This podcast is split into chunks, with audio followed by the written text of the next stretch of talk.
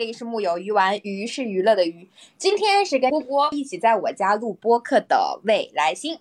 我是最近忙到死，但是很可能马上就可以去游山玩水的主编郭郭。然后就是半仙老师，我们请半仙老师跟我们打个招呼吧。好，大家好，我是因为去了一趟深圳就居家隔离的王半仙。这一期呢，跟大家主要还是聊一聊我们最近一周就是娱乐圈发生的一些大大小小的各类事件，我们由此发散出了一些有趣的话题，跟大家可以来分享一下。对，第一个话题呢，我们其实是可以聊一聊，就是因为其实《梦华录》是我们今年呃可以说暑期第一个大爆剧，然后我们在前期聊这个呃项目的时候，也可以说过，说这个项目应该是会对两位演员的后续商务也好，以及各方面来说，都是会有一个很好的升级的。但是从目前单纯以代言市场和商务上来说的话，我们好像没有发现，嗯，就是刘亦菲和陈晓有像以往那种大爆剧。明显的那么多的代言和商务活动的出现，其实是其实我觉得是跟整体的商务市场有关的。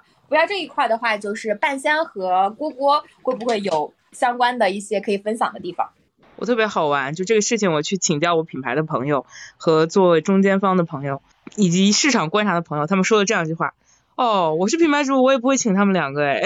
我就觉得哦，竟是如此嘛！就我本来跟未来星想的差不多，就在想是不是因为今年市场比较冷，大家没有钱。但是我跟大家行业里的朋友聊了下之后，发发现不是这个样子。我这边简单的说一下，我觉得未来星老师呃那个半仙可以随时补充，因为他现在已经去给品牌那边打工了，我觉得他肯定也有很多话想说。首先我们先来说购买力这个事情，这个是非常直观的，就是刘亦菲跟陈晓两个人都不是那种具备了强购买力转化的。演员就是他们不像我，我这个人一向是遍地拉踩的啊，我就是对以下的话语不负责任。我举个例子，比如说之前两年出现过比较大爆的一些 B G 剧，我比如说香蜜，再比如说像那个亲爱的热爱的，哎，都是杨紫老师的戏，就杨紫和李现以及杨紫和邓伦在这两部戏之后，他们的商业价值都是有明显的提升的。嗯，不管是邓伦还是李现，就是他们有一堆的女友粉会给他们花钱。就他们这就是所谓的捧出了流量，但陈晓很明显是没有的。我觉得这个可能跟他这个已婚已育的这个呃身份有关系。那刘亦菲呢？我说实话，八五花是已经架在这个位子上了，他们已经是具备很强的国民度跟用户基础的。呃，刘亦菲。当然，我我觉得这部戏对他来说价值很大，他肯定是翻红了的，因为之前他的这个市场表现已经很长时间不如人意了。可是呢，对于他的粉丝来说，他并没有因为这个多了一批愿意为他花钱的粉丝。我不清楚在这里有没有梦华录的粉丝受众啊？我觉得梦华录的受众群体相对来说没有那么的低龄，就是他可能打了很多人，不是那种啊，我会为了我的哥哥姐姐去买买买，没有，嗯，他没有打中这一波人吧。所以，而且我理解八五花的粉丝也本来也不是那种会很强势的，就是像粉肖战啊、王一博或者是那种单改或者说说蔡徐坤这种综艺顶流的这种受众群体有那么强的购买力，所以他们带不来直接的转化，这是第一点。第二点就是他们的不太接短带，这是我们听说的啊。就是现在的这个剧，就是市场的热度其实很看你这个明星能维持多久的。但是陈晓跟刘亦菲两个人不是那种有很典型的呃。比如我我再拿一个不太合适例子来举，比如像张若昀，他警察荣誉之后，他其实又有新的品牌宣他了，因为他就是一个肉眼可见的两年到三年之内，他的项目储蓄非常的平稳，就每年至少有一到两部剧是在播，同时未来一年有两部剧在准备的这种演员，那对于这种演员来说，肯定就是你。持热度持续周期非常稳定，你的作品输出也非常稳定，所以我对你的热度持续是非常有预期的。但是我们现在能想到刘亦菲下一部剧是什么吗？你看我们都不知道，她那个《南烟斋笔录》嗯遥遥无期，她的新剧还没有在拍，就算播很可能就是一年之内没有新的作品上。那你的热度持续靠什么来维持呢？同理，陈晓也是啊，就他的肉眼可见，他下一部剧爆剧不知道什么时候，所以说你的热度持续不了很久，你又不接这种三个月的短期代言，因为他们两个。据我们了解啊，如果有错的话可以指正，就是好像不太接这种三个月的短期代言，都还是以长期就是一年啊这种的长约为主。那品牌主可能就会想，那我花呃，据我了解，可能陈晓老师的代言费用大概在百万量级，然后刘亦菲应该是个千万量级左右的。那我花这个上千万或者说是大几百万，我去请你给我做一个一年的代言，但是你的热度可能只有这两到三个月，那我值不值呢？可能要打一个问号。呃，第三个点呢，就是也是一个很典型的逻辑啊，叫做。标签逻辑就是我呃我这么说，就大家想到刘亦菲会想到什么标签呢？她是一个什么样的女艺人呢？其实是非常不明确的。在比较早就她拍花木兰的那个时间，她身上有非常典型的国际化标签。她那个时间的代言是相对比较好的，就是那种国际化与都，当然他本身就是美国人，真的这个我们也不再多说啊。反正但他外表是个中国形象嘛，所以中国品牌可能很愿意去找他，就是一个与国际接轨的女艺人，走入走出国门就这种嗯代表这种的，对吧？就是他的形象是非常明晰的。可是现在呢，这么一个国际化标签征战国际有点失利，因为花木兰成绩很一般，然后回到国内又重新演起古偶，那你说他的标签是什么呢？他说他是国际化，那梦华录显然不是国际化作品嘛？那你说他是在古偶圈里他的形象是什么呢？就是他的形象标签是不如其他的八五花，比如说杨幂、赵丽颖、刘诗诗就明确的。你说你说到典雅跟国风就刘诗诗嘛，所以有一些就这种很国风的牌子，像花西子会请她。杨幂的话就是那种美啊潮啊，对吧？就是韧劲儿啊。那赵丽颖可能就是亲民啊，嗯那种呃可爱系啊，就所以燕窝品牌会找赵丽颖。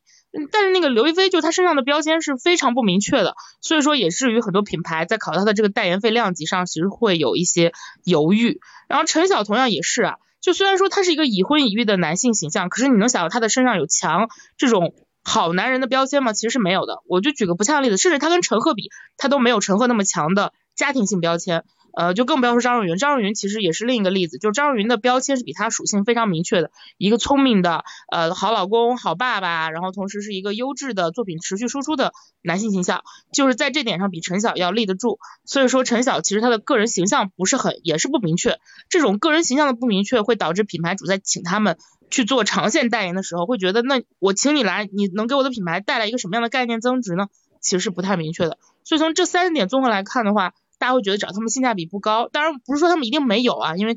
还有一些可能是在接洽，但是没有品牌这么快的去上，因为正常来说，如果他们嗯比较突出，现在肯定是已经有宣的了，还没有宣就说明大家还是在一个观望期，或者至少是比较谨慎的。我这边了解到的情况大概是这三点原因。对，班扬老师可以看有没有什么要补充。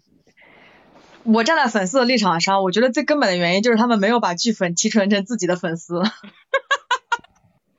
就是看这个剧看完了就看完了，不会想要去粉刘亦菲或者是去粉陈晓，就他们两个身上那种就是特别佛的，就是好像跟这个世界就拍完了戏，这个世界跟我无关的那种气质，就很难让人去粉他们，为他们去战斗。对他们两个就是他们的盘子也不是像以前那种传统的呃新顶流的那个盘子，他们两个本质上我觉得更走的是大众盘一些。对，我觉得可以跟那个就是呃之前不是夏天不是有个什么谭健次他不是火了吗？就檀健次的他这个逻辑，其实如果套到陈晓上面，其实是可以套一套，都是大热剧的男主嘛。就虽然他不是啊，可以找一个 B G 剧，但我瞬间脑子里面想不起来 B G 剧，我只能想到檀健次。哎，但今年就只有檀健次啊，今年我觉得这个是，我觉得这个是可以稍微套一套的，就是好像除了檀健次之外，其他人都没有，就是没有把这个剧集的热度变成他们自己的粉丝。我嗯，就是这个。呃，我觉得可能还是跟明星他自己的定位和人设有很大的关系。其实白敬亭他那个开端火了之后，对他的加成呃也有，但是他很明显没有把自己做成流量或者是非常话题性的那种男艺人。哎，但是白敬亭我补充一点啊，他其实就是第三点比较占优，就他身上的概念标签其实是很明显的，就白敬亭是。对比陈晓来说，他其实对品牌的概念加持会更大，就是一个都市潮男的形象啊，有点喜剧性、小幽默、冷幽默。其实你会发现他在他的各类社交媒体上这方面的形象其实做的很足啊。你看喜欢鞋，对吧？喜欢晒一些比较潮流单品，他在潮流这个概念上的标签是很有很强的。就是你这个标签明显也很重要，但是陈晓他的标签是什么呢？我觉得争议性很重要，就是从我粉丝的立场来看，争议性很重要。就比如说我看完了一个剧，我很喜欢这个剧，我我之前其实挺喜欢琉璃的，我差点就成为袁明园的，就是那个就是那种好感的那个粉丝了。这就是因为他争议性非常强，就是骂他的人非常非常多，然后我就忍不住想要为他就是说就是说几句，或者是说就是有那种心疼怜爱的感觉。刘亦菲为什么没有呢？是因为她十几年来都是这样过来的。他已经在一个位置上这么一点点骂声，就是我我相比较之前，我反而不会对他有那产生那种非常强烈的心疼的感觉。就陈晓也，陈晓是更不会了。主要是刘亦菲，就这部剧的声音包括争执，大家都集中在刘亦菲身上嘛。你正常来说，如果是一个新人的话，你这是典型的虐粉嘛？虐粉一波提纯，然后。对，你看，你看他刚刚一火，刚拍个剧，刚有人喜欢他，就出来这么多人骂声，那我肯定要为他冲锋陷阵。结果现在你看，这刘亦菲她十几年来都这样，我觉得好像也没必要，她自己也不在意。对她整体也比较佛嘛，就她不是那种话题性会经常出来去讲或者去把自己献身到这种风口浪尖的这种人，再加上他的整个代言基底就很贵。然后以及从品牌的这个逻辑来看，其实今年刚刚半仙老师提到的檀健次还挺重要的，就它应该算是今年相对来说，呃，新出的这个剧的小顶流吧，也不能说顶流，就是新进流量里品牌主比较喜欢的一个了，因为就是有比较明确的热度，但是据我业内的朋友告诉我，他的这个热度转化还是比不过当时龚俊跟张震撼那一波，就是他还是没有到达单改就是剧，我觉得这也跟剧的热度没有到有关，就是《山河令》当时还是很火的。嗯，对，最那个《列罪》还没有到那个程度，但是《列罪》差一点。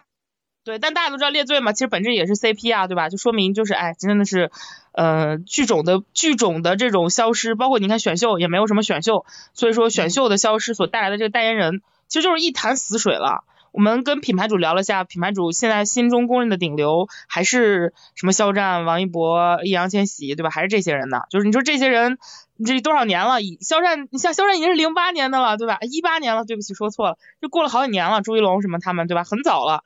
然后这两年比较新一点的，可能也就是也就到什么刘雨欣。工具那也是去年的事情了，你就最近这一年没有什么新人出来，你没有新人就意味着你说的直观一点，就品牌来说，就是你没有新的活水，就因为我不知道我这么说恰不恰当，但假设说我喜欢一个人，刚刚喜欢上他，我为他花钱那个冲动，跟我喜欢他两三年为他花钱冲动，肯定不是个量级的，就一定是个慢慢下降的过程，除非啊，就是这个过程中你有新的虐粉事件发生，对吧？呃，我举个不恰当的例子，为什么肖战？已经过了这么多年，肖战还是因为我们的那个内部的那个品牌的那个评估盘里，现在肖战已经领先王一博很很高一截了。原因可能就是因为肖战的这个事件，他这个虐粉事件等于说就是一剂强心针啊，就我要疯狂的证明他是 OK 的，我哥哥是很厉害的，所以粉丝其实对他的粘性跟购买力、消费欲望是更强的。在品牌端逻辑上来说，反而是一波促进嘛，就是所以他现在已经领先王一博的，就是嗯，就几个简单的数据，我就不说哪个牌子了，有一个品牌的某一个单品，就是因为肖战。的代言起死回生了，就是就说明他的粉丝数非常的冲，这就是转化。所以说，嗯，一个不恰当的比喻就是，易烊千玺在经过了这波事件之后，如果会接到新的品牌代言，据我预估，应该也会是一个新的峰值。当然，现在他还属于敏感期啊。为什么没有人去找易烊千玺说解约这个事情？因为你这个事情不是说像当时，比如说国籍事件呀，或者偷税漏税这种事件，我就解了。你就这个在法律政策层面上，你没有办法去判定这个艺人有问题，所以品牌主是没有办法去做这种事情的。但是你真的说品牌主？现在有没有勇到？我现在就签你，我就光明正大宣你，我现在找你做我代言人，那我觉得他们也不敢。我我就不说别的了，肖战当时出事的时候，品牌也没有说我风口浪尖上宣嘛，他也是过了一段时间观望期之后，哎，我我就找你做。但是那一波的品牌红利是吃的非常到位的，就是他们的转化，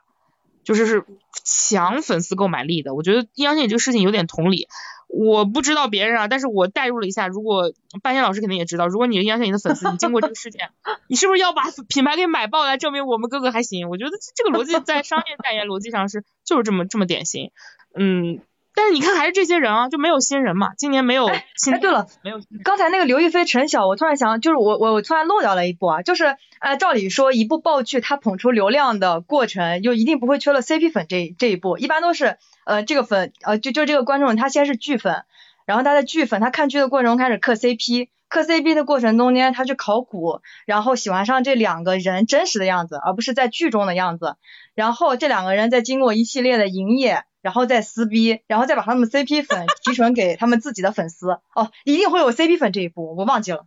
而且本身陈晓和刘亦菲这两个人就不是走这种呃。粉丝购买力这个盘子的，人家嗯拍剧啊什么之类一直都不这个盘子，所以他们可能在呃粉丝的自己的运营和引导上也没有往这方面方面上来做吧，我觉得是。那刚好也聊到了就是刘亦菲八五花这个事情，我们其实刚好就可以借此来聊聊我们第二个话题，就是我们最近看到了很多就是八五花宣新宣的一些剧的消息，然后看他们搭的这些男主。就是怎么说呢，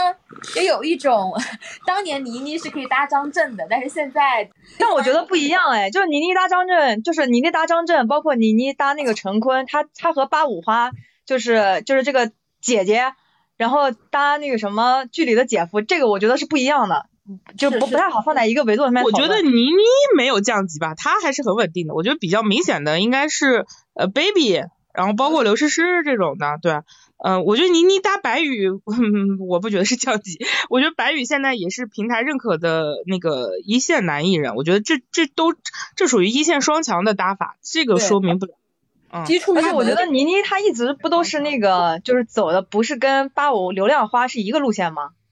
就我的意思，我觉得没有倪妮，她她一直都不算流量。我们不说流量嘛，我们探讨的是梯队，就是第一梯队的八五花，就倪妮肯定是第一梯队的。就是我们从制片人接剧逻辑来看，就现在我们来给一个剧定级，就比如定它是 S 加，或者是说呃 A 级，我们判定的其实是演员这种很重要一部分嘛。那我们就是如果你想定到 S 级剧，你就肯定。呃，我我们我们偏偏偶像一点啊，言情偶像这种剧，那么倪妮肯定是第一梯队演员，就她是一个重要的衡量标准。就是我们探讨现在一个剧怎么去评选，为什么他们会降级，其实背后核心原因就是第一梯队的选选剧逻辑。就这个之前我们也做过稿子，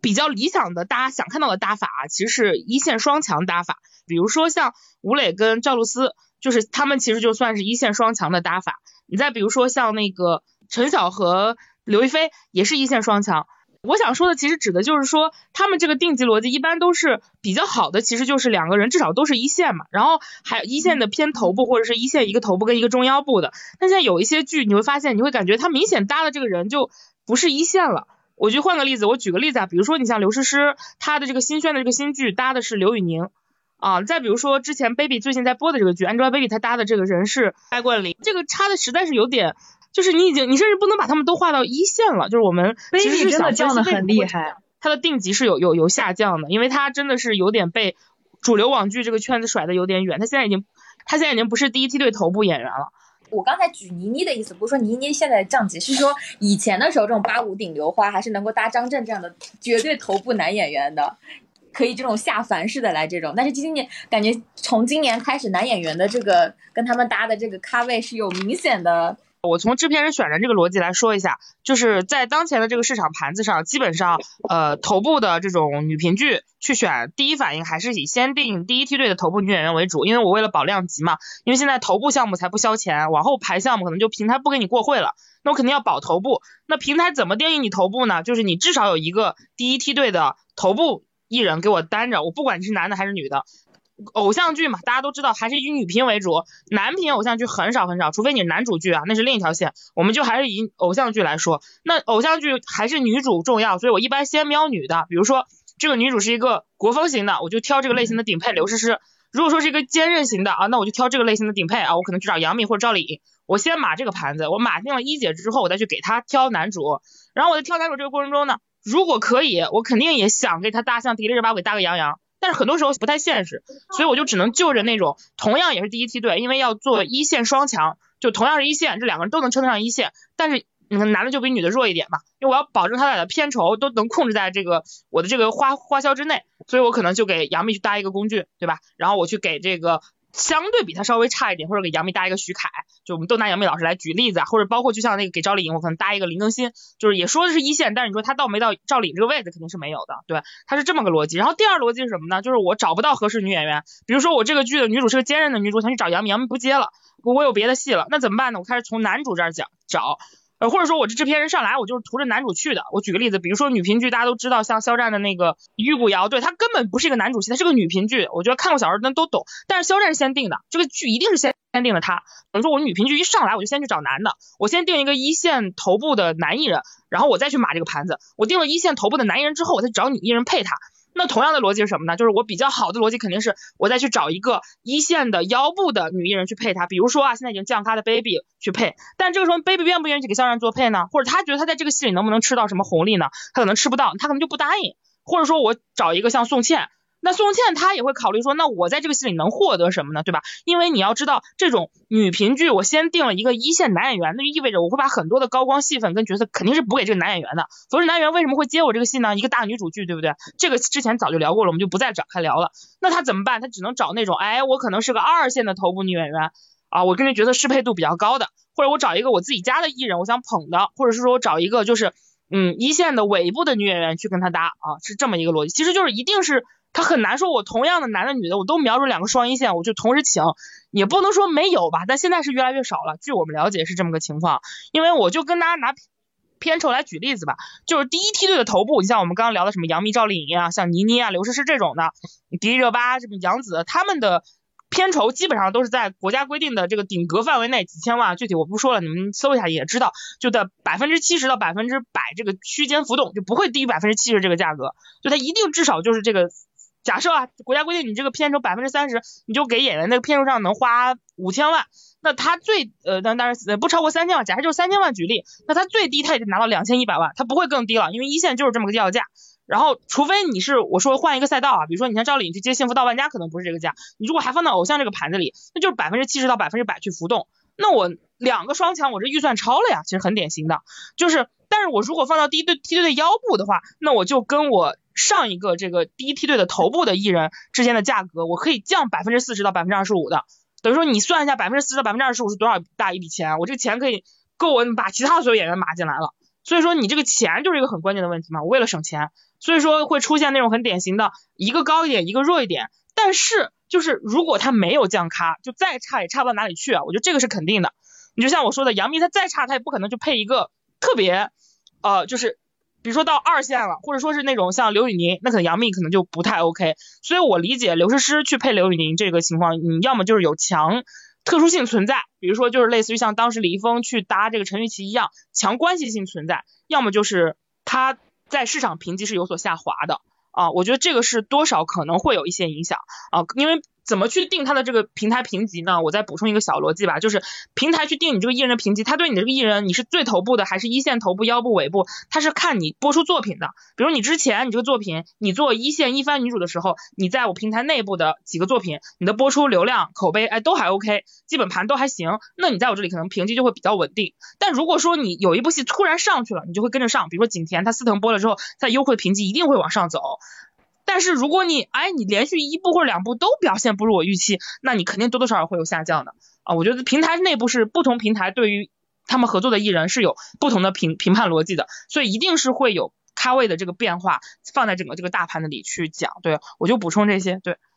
我觉得他肯定跟今年的整体的降本增效有很大的关系。其实我觉得你搭一个这样的演员，你其实真的能省不少钱。我突然想到一点啊，就是还很好笑，就是目前的国内的盘子上是这个样子，就是同样一个评级，就比如说。一线女顶流跟一线男顶流，男顶流的嗯片酬是比女顶流普遍高百分之十五到百分之二十的，就是这个事情往往呢很也也怎么说呢，就是女女演员们还是比较就是打不过男演员，就是在嗯市场片酬上是这么认定的。娱乐圈的理论就是我同一部戏的两个顶流，如果是同一咖位，那么男顶流一定比女顶流在后续的商业变现上各种方面的扛剧的表现上都更好。我觉得这个是没有办法的，因为观众主流是女性，我觉得这个是性别审美趋向。你你很难说是因为他是男的，所以他就比他挣得高，我觉得不是，而是因为都是顶流，那么男顶比女顶就是在转化上或者说在数据上吸引女性受众上要更好，因为观众是女性嘛。嗯，所以才会出现把女频剧的第一选选择给到男顶流，然后把戏给加给男顶流，然后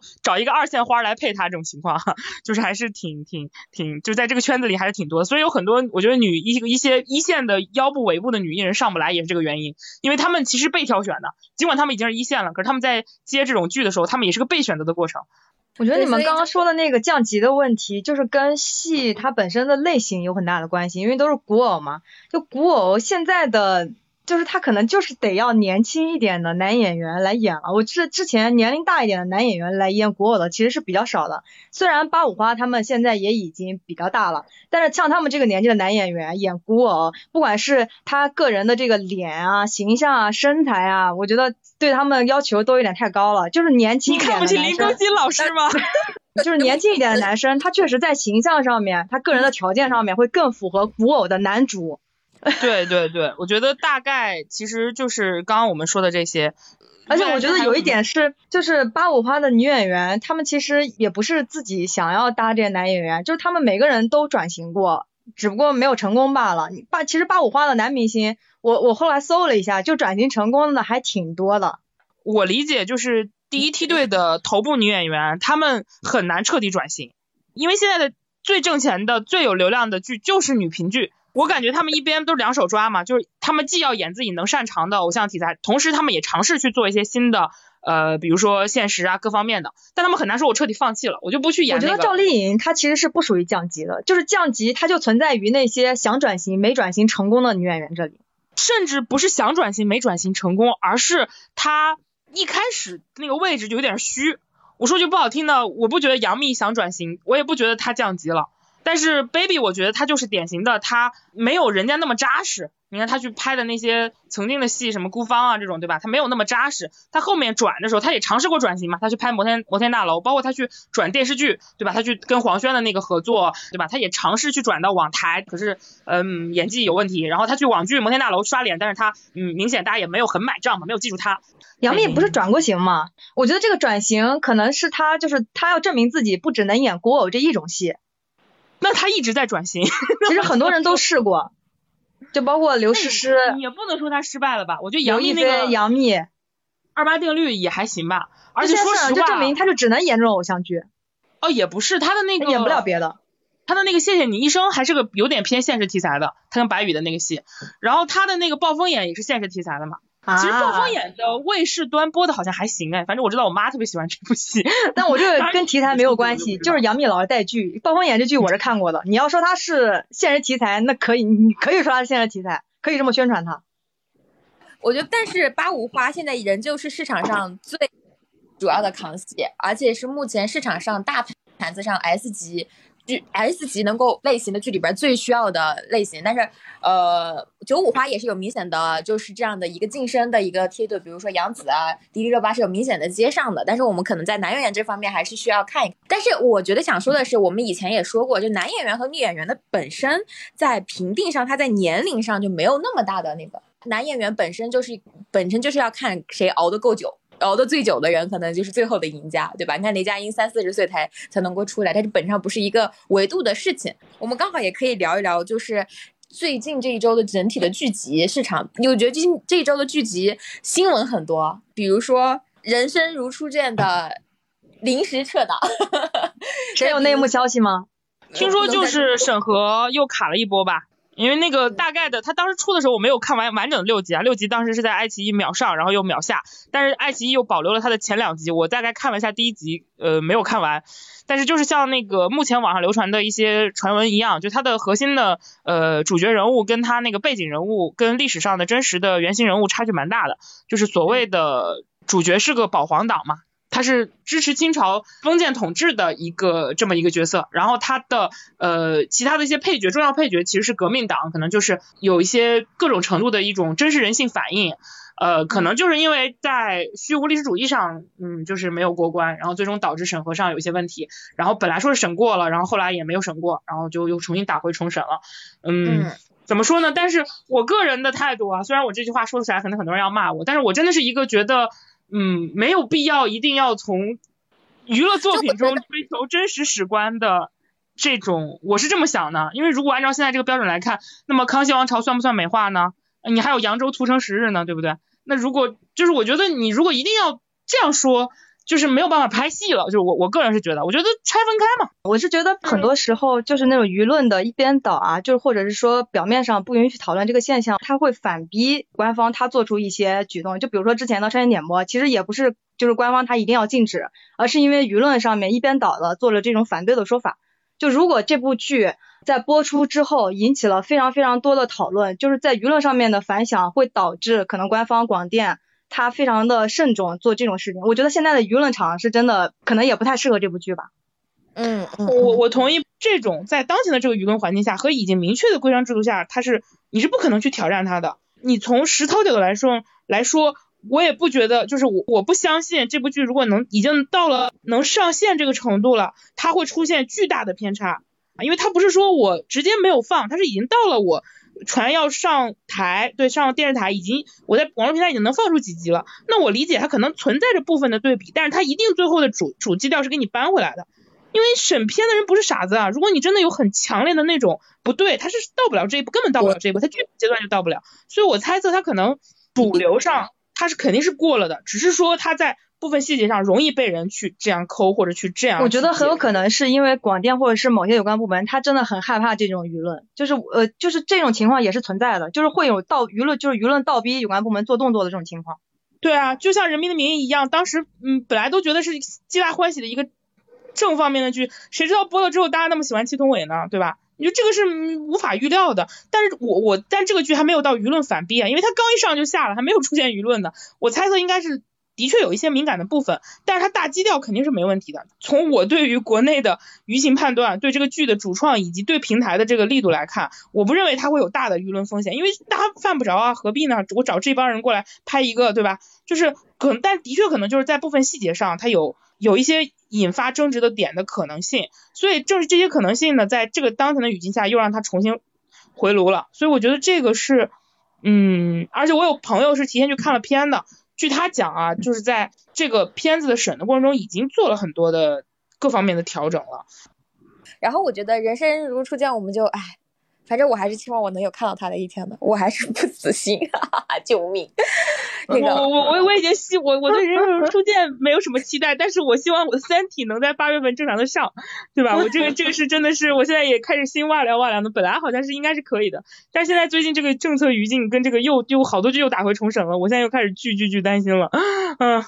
我本对对对，我我觉得在这也可以呼吁一下，就是如果你喜，就是呃，如果你有想法的话，就是一定要在舆论上面敢于表达，要不然你就像沉落的沉默的螺旋一样，你被一个极端的声音压倒了。那上面上面说或者有关部门或者说是什么什么什么什么什么什么相关的领导啊，他只能看到一边的声音，那他当然也不敢做其他多的尝试了。这个背后还有一个衍生的话题可以讨论啊，就是这种空降的档期被打乱，往往会造成后面的一系列的剧的排播都出现大变化，比如说就很神奇的这个。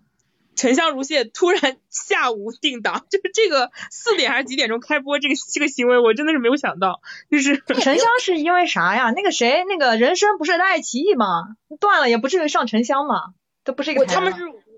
卫视端的影响，应该是。沉香上因为他们是网台同步的。沉香没有上上台。没有上卫视，就因为这个好像就是被打乱了。我觉得，我觉得是那个吧，应该可能很有可能就是因为最近可能的各方面的原因，大家只要拿到了，立马就上，就赶紧上。其实我觉得这种突然定档的情况已经有一段时间没看到了。嗯。好像一两年前有段时间大家都突然定档，但是中间一两年已经没有这种就是就是这种下午马上播的情况了。我记得好像当时《长安十二时辰》是突然播的吗？长安九州九州突然播。我们可以复盘下九州啊，他他不是，他是他他这个情况本来就非常的特殊，就是他在他之前呢，先有一波事儿是湖南卫视播的那个新封神榜，邓伦演拿狐狸精的那版，我不知道还有多少人记得啊，播到了大结局前几集突然没了，应该是被人举报说那个历史虚无主义，就是虽然我不懂封神榜这种东西有什么好历史虚无主义的，你本来就是编的，为什么狐狸精本来不是戏说吗？对呀。就是你看，这就是历史虚无主义有多重要，对吧？就是《封神榜》都不能虚无了，你这就是你三千年前古人写的神话是神话，我现在去改编它，我就叫破坏历史。我觉得这也挺荒谬的。就是虽然我也不喜欢那部剧，但是我不认为它不能存在，但它就被举报下架了。下架之后呢，然后呢，浙江是浙江还是江苏？我有点记不清了。九州飞马路是在哪个卫视播？然后反正就是九州飞马路上线的那一天，真的是万众期待啊！因为我我记得当时特别清楚，我们公司当时在组织一场羽毛球晚上的羽毛球运动比赛，但是在这间隙中，我们的记者们一直在关注这个戏，因为都说是什么老戏骨群星云集，一上就要大火的一个戏。结果呢，没等来，就是空降要播的那天没有播成，就特别好笑。应该应该也也是在湖南还是什么，我想不起来了。反正就是结果临时换了一部戏顶上，是《大宋少年志》吧？是不是？我记得。就是我就是一九年，一九年有好多剧都是突然上，就是临时换档，他这个戏没播成，换成《大宋少年志》，然后当时那《大宋少年志》甚至连片头都没做好，他那个嗯女主角那个女孩叫什么呀？我又忘记她的名字了，她本来好像刚周周雨彤，周雨彤是不是刚给这个宋祖儿加了个油还是谁？然后结果突然自己的戏上了，他的戏连个海报都没有，我记得当时特别清楚啊，还挺好玩的，就是这种空降定档。然后庆余年也是当天定当天播的，都是一九年的事儿。我觉得一九年真的有好多剧都是空降的，当然这几年都挺特殊的，我们也不展开聊了。但是就这种空降，其实会给营销节奏还带来蛮大的。我觉得就是现在这些剧还是大家都已经习惯了，就是我不需要预热了，因为也来不及预热了，就这种感觉。就是其实沉香如屑预热了，它只是没有官宣定档时间而已。那个优酷啥呃预约的播放量都好好多好多万，是有一百万吗？反正挺高的。所以是不是说明就是大家现在已经都因为为了防止这种情况，所以都开始提前，我估摸着我这个月能播，我就早一点开始，就是已经上有政下有对策吧，就这种感觉。哎，我我刚刚半仙不是说到一九年吗？我呃，一九年其实挺神奇的，我带大家回忆一下，就是《长安十二时辰》是六月二十七号播的，然后当时呢，他在片方这个官微上一次说话是六月三号发了一条宣传博，然后隔了二十五天之后。就是他之前已经延播过好多次了，而且是无限期的延播，然后到了二十七号晚上八点就直接空降了，甚至当时优酷独播嘛，它那个首页上都没有出现，你得导它到它那个剧集那个页面才能看到它这个风推，然后包括前一天就是应该是六月差不多同期，就是嗯六月二十八号就二十七号他开播的第二天是《陈情令》也是开播。陈情令也是之前没有任何消息，然后也是到了开播的当天上午九点钟，官微突然定档，说是晚上八点播。然后他唯一做的事情呢，就是二十六号的时候改了个名儿，就是嗯跟粉丝们通了一下气，就是二一九年真的是真的是一个呃，就是很多古装剧都，你像我们刚刚说偏马路啊，包括那个封神封神榜都是一九年的事情，去年也是一九年。庆余年一九年底了，对，一九年主要是古装重灾区，当时是严查古装剧，所以说我们当时还踩了易烊千玺跟肖战的粉丝，那个时候就在这个剧刚播的时候，他们两个还没有现在这么火，然后我们踩了他们的比较大的粉丝，然后粉丝还对这个事情还挺，就他们也是配合着这个营销方的这个动作嘛，因为尤其这种像易烊千玺当时已经是很顶的顶流了，然后就是他们当时就是在《长安十二时辰》上线的时候出现一个改名的事件，因为当时长安那个。易烊千玺当时演的角色本来是李泌嘛，就三点水那个泌，他是真实历史中有这个角色的，包括贺知章啊什么的，高力士、杨玉环都改名了。当然他们改名之后，他们之前打的那堆话题，包括做那些词条，全都用不了了，因为你名字都变了，就临时又更换话题、更换宣传方向。然后我记得当时那个，嗯，陈情令出现的时候。早期啊，就是后面我们就不说了，后面是自然发酵。他早期肖战跟王一博当时也都是自己带有粉丝的，他们的宣传核心点其实是国风。因为我在翻看我们当时还报做过报道啊，报报道就还挺逗的，就是当时其实嗯中国青年报的时候，肖战接受采访的时候，他把魏无羡比作了向日葵，说魏无羡最核心的特质是遇到困难不会轻言放弃。然后他的那个粉丝呢，就就重点就是去宣传他的这个不畏挫折的这一面，就是你会发现大家还是挺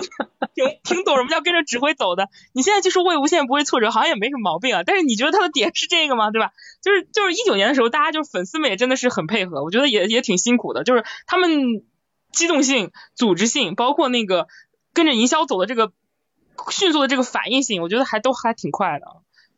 但是你真正到了今年，已经没有那么难了，就是它普遍不至于出现这种我半个月没动静，突然当天定了，就还而且这种量级的剧啊，你像不管陈情令还是十二时辰，都是什么量级的剧，对吧？就是现在就还至少大家心里有点底嘛，就还是。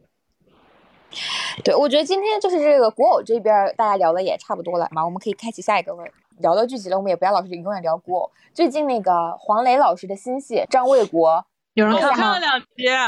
刘奕君老师怎么在里面又演一个不行的男人？刘奕君长得就像很行的样子，他怎么老是演不行的男人？年年纪大了嘛，终归会不行的，可能。对嘛？这刘奕君，你看又不能去搭那些年轻小姑娘演古偶、演偶像剧，就只能搭黄磊。没有，他在这部戏里的那个老婆是那个谁？是海清了。海清这次是在跟刘奕君演夫妻，就还挺挺神奇的。我看到了，但但他跟黄磊是那个他俩的互动 CP 感更多一点。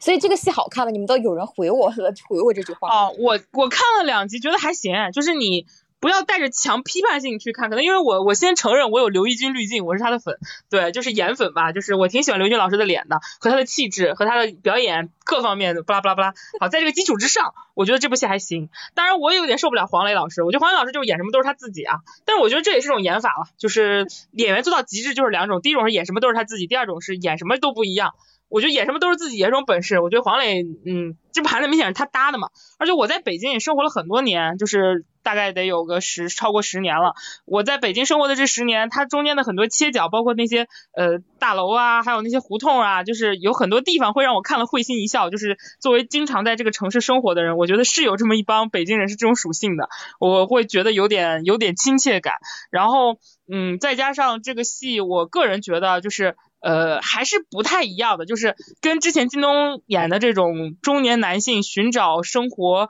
嗯，第二春的感情上的什么什么，我觉得好像没有那么的偏情感化。我我没有看很多，我看了前几集，前三集，它整体讲的是他们事业上的问题。刘奕君大概演的是一个呃。那种主持人，但是他要被淘汰了，他带货又带不了自己自自己去买，然后就坑蒙拐骗的去做一个新媒体主编，就哦现说的词儿，然后从南京跑来上海，跑来北京北漂，我说话就是说我们要做人设，我们怎么能没有人设呢？我觉得这还挺逗的，就是黄磊演的就是一个自己以为是老北京，但他其实他爷爷是个太监，然后他爸爸是他爷爷收养的，他也不是老北，他家四合院还是租的，就是嗯挺逗的吧，在一定程度上，但是你能看出一些套路的东西，但是我看着还是。嗯，我觉得还是可以，就是，而且我觉得这由此衍生了一个一个命题，叫做为什么中年男人的这种第二春之旅，不管是你寻找事业还是说寻找爱情，寻找爱情就是以靳东喜欢演的那波戏为主啊，事业可能就是，呃，我觉得这个张卫国这个有点算事业这种感觉。我觉得为什么会这么流行呢？就为什么现在大家都喜欢拍这种戏呢？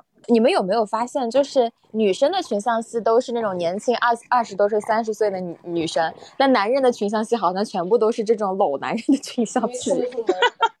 因为没发现吗？早年的时候是流行过年轻男性的群像戏的，比如说像赵宝刚老师之前的那一波戏，类似于《奋斗》啊，对吧？包括《北京爱情故事》，对吧？都是男男女女都有，但是是以男性为主轴。这两年好像不流行了，这两年变成中年大叔了。我不懂，这是跟受众的什么心理变化有关吗？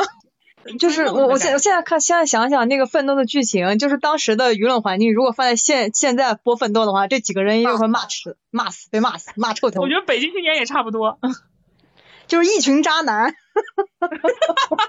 对呀，你你甚至我跟你讲，这个戏奋斗要播现在，夏琳主动给陆涛天呐，你都不敢想象这热搜是什么？那那那夏琳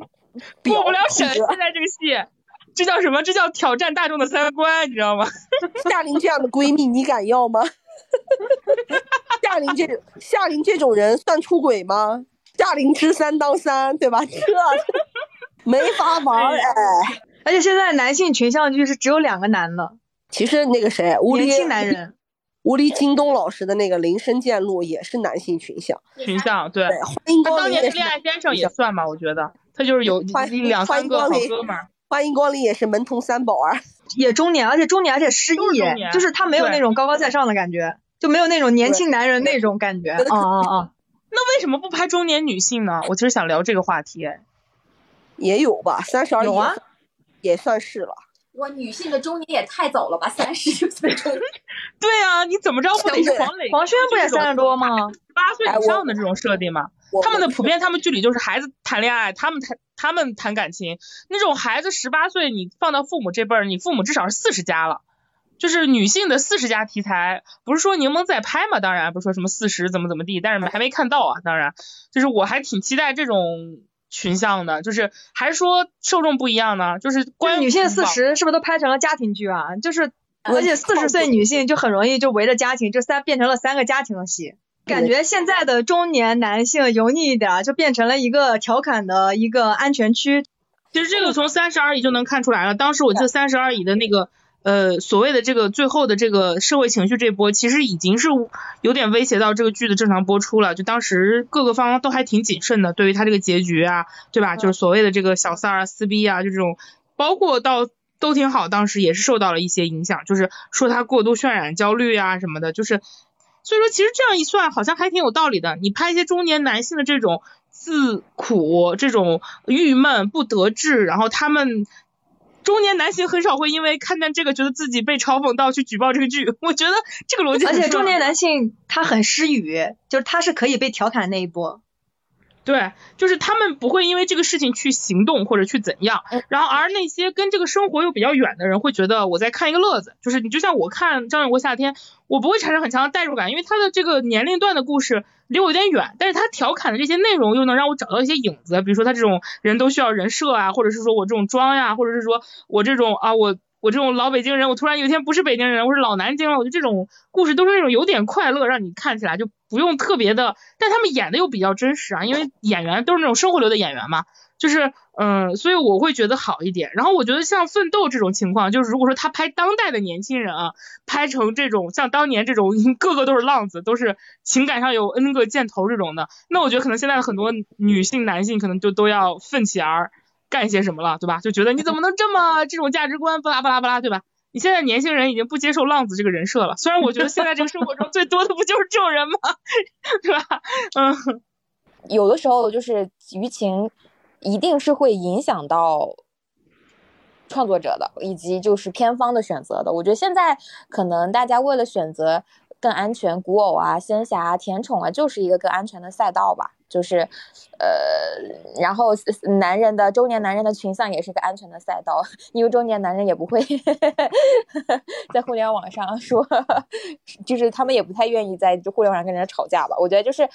呃，的的确确更安全的赛道可能是大家现在越来越主流的选择。我觉得只能最后只能把这个话题归向这个地方了。嗯，然后我们。好，现在大家有有刚好这个话题我们就到此打住吧。我们现在来进入最后一个话题，好硬啊，好硬，强行 Q 流，强行转转方向啊，这不就是我一直控场的方式吗？这这这周我们行业还发生了一个大事，就是抖音和爱奇艺合作了。那这个事情呢，可能跟呃大众就是没有那么的近，但是对于我们行业来说是一个还挺重要的事情的。啊，因为其实，在过去的两年的时间里边，长短视频的之争其实一直都是呃非常明显的，包括曾经也在一些公开的场合上有人说过什么“猪食论”啊什么之类的，但是现在也已也已经走到了一个。双方牵手的一个这样的地步，然后呃，我觉得这个方面我们也是做过了一定的稿子和调查的。我我我相信听我们这个播客的人一直也是很关心我们这个行业里边的一些问题，我们也可以把这个事情跟大家说一说。然后姑姑一直在逐，就是也一直在跟进这一个稿件，我们觉得可以先跟先让姑姑跟我们分享一下。遇到这个事情，我的第一反应就是今年为什么没有上海电影节？就是这种问题应该让大佬们拿在发言讲台上，你来我往隔空对骂，让我来看一下热闹好吗？就像你刚说这个诸史论，我现在记得当年那些互联网大佬不点名了，各个平台大佬在上面你来我往的互相 明嘲暗讽，是我当时为数不多的乐趣之一。你看今年这个事情，其实梳理一下时间还挺好玩的。其实，在今年早几个月前啊，其实先是抖音最开始是跟搜狐开放合作的，然后开放了合作之后，说的是第一波呃真正的长视频授权，然后到前两天呢，这个爱奇艺开放了合作，然后爱奇艺开放合作之后，马上就有消息传过来说，腾讯也要跟快手开放合作了，也有消息说，哎呀，其实抖音是本来最开始跟优酷谈的，然后就发现腾讯视频马上出来辟谣说，不，我们没有跟快手合作，然后就是你就在想，如果这个阶段我们还有这种所谓的开大会的这种节点，那么大佬们在台上会发些什么言呢？就还是挺挺好玩的。我理解啊，他这个合作，我简单来说，就是大家在抖抖音上经常能刷到各种各样的解说视频嘛。就比如说十分钟带你看完什么什么，呃，一个一个女人叫小红，她走在路上突然遇到了什么什么，对这种解说视频，我觉得大家多少都刷到过。如果喜欢玩短视频的朋友，那他们这个视频背后的这个影视内容或者说剧集内容都是没有版权的，那他们可能就是通过一些呃解说把这个内容给你讲完。那你看了这个内容之后，你会因为这个内容去看完整电影吗？我觉得也不会，大多数人只是会说，哎，怎么只讲了前上上呢，下呢，中呢？他 他会想给你把它讲完。那对于长视频平台来说，你拿了我这个我花了版钱买的这个视频，做了你这个卡顿视频，你解说完了之后呢，给我带不来流量，就是有多少人会真的因为你的解说来看我呢？也没什么，你流量是你自己的，但是买这个影视作品的版权成本是我出的，那凭什么呢？好的都让你占了，所以他们长期是对这个事情非常的。不满意的，我觉得这个逻辑大家很好理解啊。然后这个背后还有一个问题，就是你这个所谓的二次的这个加工剪辑啊，就包括你这个解说，你这个解说到底有多长？他是把整个项目都给讲完了，还是说给我留了个口子，让我可以让用户会感兴趣，然后到我这儿来看呢？还说你就是简单粗暴的把我这些项目片段给咔咔咔把高光片段给直接做了切条，就留留在你这儿呢？我觉得这个其实就是很难定论的。自从这个短视频火了之后，有大量的这种情况出现。那这种情况出现之后，对于长视频来说，他可能一直在告啊，就是你这侵犯我版权，你下架。但是屡禁不止嘛，因为你很难去判定什么是合法的二创，什么是啊，你这就是一个盗版和侵权，叫软盗版。其实这种行为。那现在这种官方开放合作，据我们了解啊，它是有很明确的规定的。就比如说你这个解说，你必须控制在五分钟以内。你再比如说你这种非解说，单纯的只是卡段，就比如说你把高光片段、吵架镜头给截出来，你只能在你的官方的微博，或者说是我们这种平台有版权的平台授权的那些创作者，那他们会向什么创作者授权呢？一般多半是呃跟他们有比较紧密合作的，或者是说也是一些他们官方的一些账号才能去做这种。纯卡段式传播，至于一些解说类的那些内容，肯定会要求你引用的我原片的时长不得超过多少。然后同时呢，当你到达什么量级的这种大 V 的话，你可能底下要附上我的链接，就可能之后你看到这个抖音上的这个内容，你感兴趣之后，你可以直接一键跳转到爱奇艺了。他合作之后，其实主要是在这种渠道跳转上有这个逻辑，而且这个背后一定是有商业上的合作的，不可能说我就免费开放给你了，你就给我导流就行了，它肯定是涉及到一个采买的嘛。相当于就是我短视频平台也花一部分钱，承担了一部分你这种版权库的优质内容的成本。但是你换一种想法来理解啊，就是你看长视频平台它只会跟抖音啊、快手啊这种短视频平台合作，他们不会去跟 B 站合作的，他们还是会去批量的去，嗯，觉得 B 站那些二创视频，就真正我们所谓的优质二创内容，比如说一些大家都知道的 CP 拉郎啊，一些剪刀手们花了很大的心血去做的这种 MV 啊、剪辑啊，就这种真正能够导流或者说是，哎，就是引他们感兴趣的这些到长生平台的，反而他们会觉得不行。你不行，你是我的竞争对手，因为你是长，因为你 B 站，你你难道只是短视频吗？你也不是啊，你是你是长短也在做，你也有自己的长视频，你有自己的短视频，那你这个社区氛围这么好，为什么不能是我们的呢？是我腾讯、爱奇艺、优酷，我们自己不做这种短视频二创吗？我们也鼓励用户在我们的平台自己的站内做啊，他们也都有自己的社区，那为什么我们做不起来？那我们做不起来，你凭什么 B 站能做起来？那我就要。呃，对吧？批量的去下你的这种视频，这也是为什么很多剪刀手会觉得，我这个内容明明是为了你给你这个剧增加热度跟火，你凭什么要举报我呢？就这个背后其实是是是更大的一个社区氛围逻辑，我觉得这个还蛮可惜的吧，就这个不是这种合作能解决的。因为我不清楚大家有没有发现啊，就是我前两天是看见了，就现在基本上任何一个头部剧，不管是哪个长视频平台，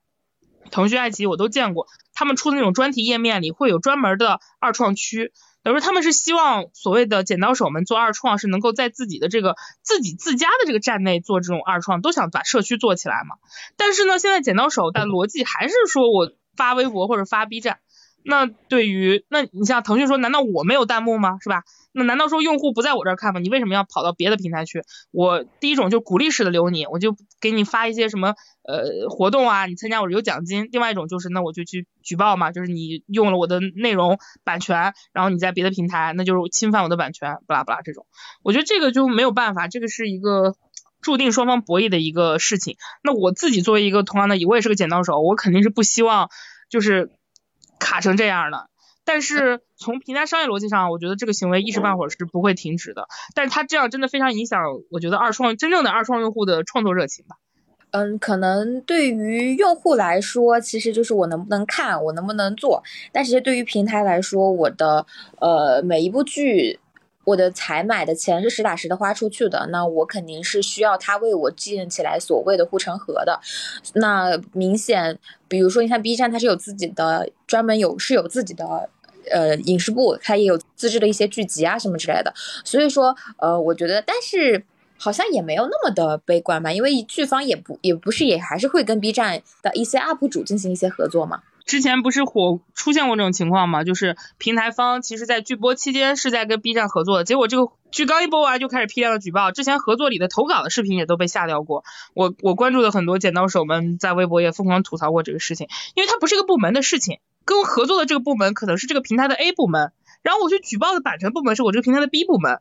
你说 A 部门知不知道 B 部门在干这个事情？他可能知道，他没有办法。你这是两条线的事情在干的事情，而且这个 B 部门呢，他不会去做筛选。比如说你这是优质的啊，跟我们合作过的官方的合作视频，我就不举报你了。不会，他们都是找外包公司的，我统一批量的去拉一个条，所有跟他相关的内容我都投诉一遍。然后 B 站的逻辑是什么呢？就据我了解啊，内部的一些信息就是 B 站其实也是会努力去保的。比如说你有一些他真的觉得你质量很高，互动量也不错，他们肯定不希望下我就是无数次的举报你，我保你给你保下来的。然后还有一些没有办法的，可能就是你本身也就偏那种切条式的，或者是说你做的特别厉害，平台疯狂的举报，甚至已经到发律师函的程度，那没有办法，他要下你，哎，这个就真的是没有办法了，版权大战的一个必然的经历。就是他跟就是跟抖音合作和和不跟 B 站合作，这个有一点可以补充了，就是所有的剧，它在宣传期，然后在 B 站和在抖音上面投放，效果最好的一定是抖音。也就是说，B 站它就是在引流效果上面，那些二创视频确实是很好，但是它的引流效果确实是不如抖音这样一个平台带来的多，毕竟它的日活、月活都摆在那摆着，用户数摆在那摆着。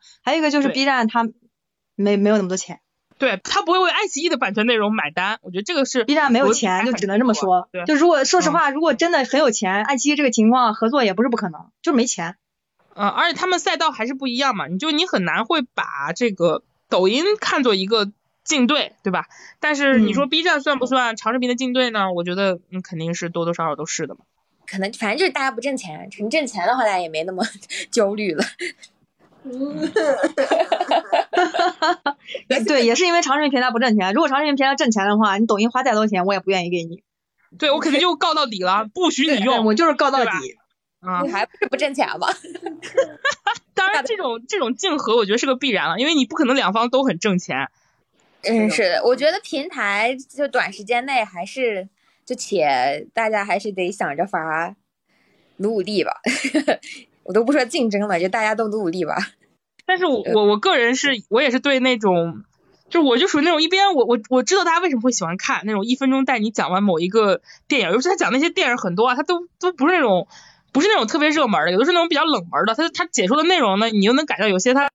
他可能就是做一些加工。你就很多人会忍不住的就去看这种，就觉得哎，我三分钟就把一部电影看完了，他把里面最有噱头的或者最经典的一些场景都给我集中起来了。但是你就是你，你放到长远来看，它真的是一件好事吗？我觉得，嗯，怎么说呢？我觉得这个就真的是仁者见仁的事情了。我就早年有一个非常有名的一个微博大。古阿莫，对对对，古阿莫，就应该就最开始就是他最火的吧，就在最早一批的时候作为解说的这个。但是我作为他的一个老观众，我会发现他随着火的过程中，他后来越来越多解说视频，他其实是有套路化，他其实尤其有我遇到很多我看过的电影，会发现他他是歪离了这个电影本身的东西的，就是那种强行的去制造一些点。你说他对于这种影视内容生态有多大的影响吧？我觉得倒也不至于。但你说他是不是在？掐流量钱呢，我觉得他肯定多少是有有有这方面的吧。我觉得很多好的影视内容啊，还是得去看完整才行。我也希望就是大家如果看了这种感兴趣的看了解说，可能可以也可以试着去看一看完整的电影吧。就是因为一部电影也就一个多小时吧，我感觉也没有很长了啊。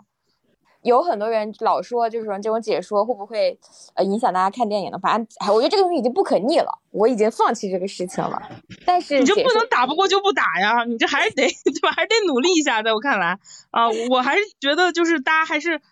当然对于那种，我觉得对于那种我如果不看解说，我也不会去看这个电影。我觉得对于这种人，我觉得也就放弃了。你本来就不看对吧？你无非就是去看看盗版。但我觉得对于一些呃，我本来还是有看。长内容习惯，但我因为碎片化内容，我就失去了这个习惯的朋友，我会觉得有点可惜啊。我就觉得不可逆的趋向碎片化，但是我们是不是还是能稍微坚持一下我们的一些娱乐内容欣赏习惯跟喜好呢？对吧？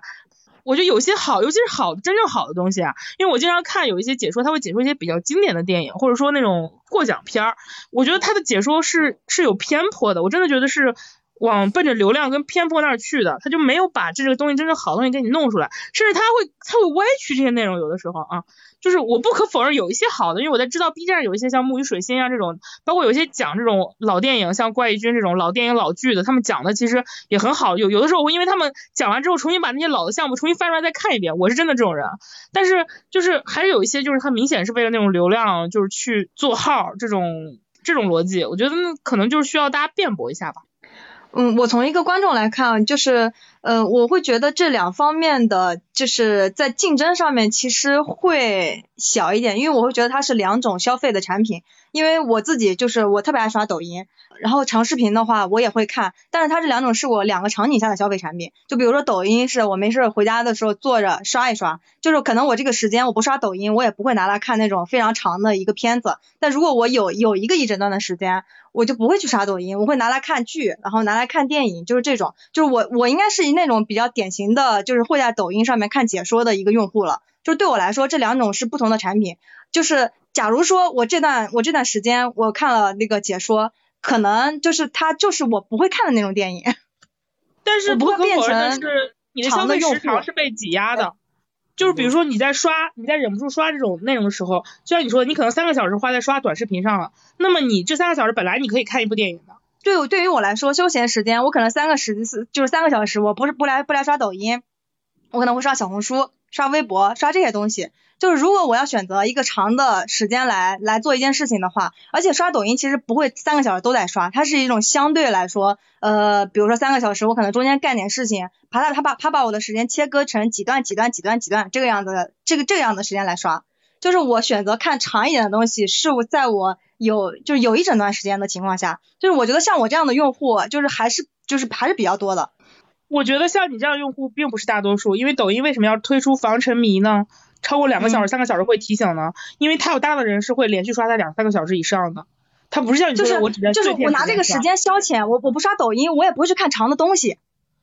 比如说我看两个小时深度的电影，我我觉得它不是个电影，它是一个不可逆的碎片化习惯，就你可能这个时间你如果没有，这两个东西就是它这两个就是我觉得它的竞争关系现在有点太强调了，其实这段时间就比如说它本身碎片化消费的习惯。我我绝对不会拿它不刷抖音，我也绝对不会去看长的东西。就比如说我那每天晚上刷抖音碎片化的信息给，你已经养成了碎片化消费习惯。我觉得这个其实就是很明确的一个指就。像我这样的用户应该是很多的。这就正是可怕之处啊！在没有短视频之前，你们在干什么呢？没有小红书，没有没有没有抖音之前，你们在干什么呢？但是我觉得发呆吧。但我们也不会看那种非常长的视频，因为你坐在家里的时间，因为以前那个不不也是电视嘛？我觉得媒介形态变化，这就是一这就是这很正常的一个变化。嗯对，但你不一定是一定是用来看电视啊。就比如说我看一本书，总之就是一个长，就是你花两到三个小时沉浸的去干一个完整的连贯性事态，跟你花两三个小时去看一段又一段的三到五分钟或者一到三分钟的内容，你所获取的信息量以及你被信息茧房裹挟的程度，在我看来是不一致的。那我觉得嗯你是带了，就是带了负面预设。我觉得不就是就是最好不要那可能我反正我我我是真的是对碎片化这个事情，我个人是真的有有点，我就是那种刷抖音，我发现我也会上瘾。但我连续了当时两个星期刷抖音，发现我忍不住看两个小时视频的时候，我就把这个机 这个 A P P 卸掉了。我觉得我不能这样，我就是这种人，真的就是所以就是我会。就是我会很刻意的去做预设，对，所以可可能因为我我真的是，当然我知道这是不可逆的啦，就是因为一切的用户都是奔向碎片化，就所有人的完整时间都是越来越少的，所以正是因为这样，我才更希望我自己能刻意的去留出完整时间去干一些事情，就是甚至要更就是更有主观意识去强调这个，否则的话，我就在想，万物的最终走向一定都是短的、快捷的，然后符合我的审美跟爱好所获取到的推送，那我是不是就是我对我个人而言还有点可怕，所以我我会我会相对比较比较刻意的去反抗这个，当然这是很我我很个人的一种做法了。对，就是你把抖音卸载了。我觉得你你你所说的这个状态其实是就是那种，嗯、就是有自我要求。我不知道能不能这么说啊，但是我我就是会就是就是刷，就是就是那种碎片化的快乐对我来说很重要。就是我是觉得说，就特别像以前的时候，呃，有大大家永远都会觉得说，看书比看电影、看电视剧更加这个媒介更加合适。我觉得这种就是你没办法，你一代人一定有一代人，就像微博当年一下子推出来，你只能写一百四十个字，大家都会说啊，你这样子会不会破坏呃大家写东西的那个什么什么？这个就是一个你不可逆的一个事情，这一代有一代的方式嘛。但你一百四十个字，也有人能够写得很好，对吧？是个人选择，但是我们在主播自己的个人选择上可能有自己的看法，然后我们是会觉得说啊，电影这个事情，如果你想看电影本身，还是希望大家去是花两个小时时间去看一看那个电影。我觉得这对每个人可能都是不一样的，只是说看你对于这个产品的诉求是什么吧。我我我个人理解，但是你放在整个大的娱乐语境下来看，作为一个如果从创作者端出发，我觉得每个创作者应该都不希望自己的 自己的自己创作出来的一个一个半小时的产品变成了一个对吧三分钟的东西。我觉得那嗯，那我为什么还要九十分钟呢？嗯，反正我觉得就是，哎，大家想看什么就看什么，只要自己快乐。现在日子都这么苦了。就是我我是建议长作品就不要把短短作品当做竞争对手。反正就是，哎，就这样吧。我我我对这个说法就只有一句，就这样吧。但是我还是相信因为你放在大的消费时长占有上，你一定不可避免的是这样的选择，就是你商业逻辑跟用户逻辑啊，它都是要这样打的，因为你同样的都是娱乐产品，那你用户从长的流向短的，呃，数据各方面都很明确，然后呃抢占了大家的时长跟预算，那么品牌怎么投，对吧？然后那个商业行为怎么选择，那它就是它是。它是它是一个被倒逼的叫，不是说我我我觉得不是长视频说我我我就是要打你短视频，没必要的，他们不是这么，他们是被动下的感知到了这一点。哦，之前的合作品牌不投我们去找那个了，然后我们之前的呃一些用户不看我们去看那个了，年轻人不不来找我们来找短视频了。啊，之前可能看长视频是很潮的一件事儿，或者看电影、看一些剧是很很火的，现在可能大家变成大家刷小红书、刷刷抖音了。当然，我觉得这个肯定是有它的原因的，一定不是说所有的短都是不好的，这是一个不可逆的一个东西，嗯。但是如果他们不去打，我说句不好听，就是如果长视频我不把你短视频作为竞争对手，我不去想怎么夺回来，那它一定是加速的，因为人谁不愿意被推送我喜欢的东西呢？谁不喜欢大数据算法下的信息茧房效应呢？谁不想我天天都只看到高兴的事情和我喜欢的东西呢？那如果这个逻辑下，我长视频还不把自己立住，我去给你抢，我要把我自己跟你去对着去打这个东西，那我我理解，那它真的就加速了。我的意思是，长视频不要盯着短视频产品，你做好自己的东西就行了。比如说一个剧好看，那我还是会看的呀。啊，这个其实是就是抖音呃那一年崛起之后，其实行业里边很多的报告就会说，为什么短视频是长视频的竞争对手？因为本质上大家都在抢夺用户的时间，就是因为你在看短短视频的时候，你就不可能再看长视频了。那谁在？就是如果放在那种广谱范围内的争夺用户时间的竞争对手上，小红书、抖音都是长视频的竞争对手，只不过短长短视频恰好它都是视频。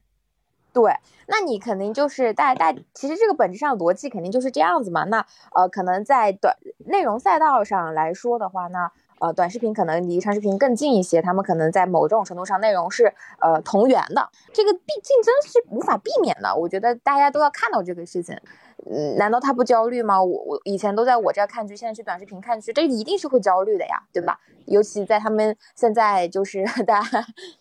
抖音挣那么多钱，长视频还不挣钱的情况下，他不焦虑吗？他肯定焦虑啊！我觉得不光是长视频了，就像很多电影人也会把短视频视为自己的竞争对手一样，他们会觉得现在未来的电影的竞争不是彼此，不是疫情，是短视频。因为现在他们觉得年轻人不会觉得进电影院看电影是一种潮流的消费习惯，这个是我跟很多导演，包括我之前跟嗯很多很头部的导演聊的时候，他们都会感叹的做法，甚至有很头部的导演在思考要不要用竖屏的形式做电影。做我一方面觉得他们啊好潮啊，就他们可能岁数都不小了，是非常一流的导演，还会去思考怎么去。搭配年轻人的喜好，我觉得这个事情本身是一件很努力的事情。但另一方面，我觉得好悲哀，我觉得已经到他们这种程度，就非常优秀的，我也不点名，就是那种真的是很牛逼的导演了，你们还要去想这种问题，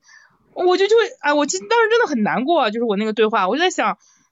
就已经到这种份上，导演去思考这个事情，去考虑未来电影院能不能去做一些竖屏的放映模式，或者是说把那一个电影拆分成那种十分钟、十分钟一个那种短的那种故事集合体。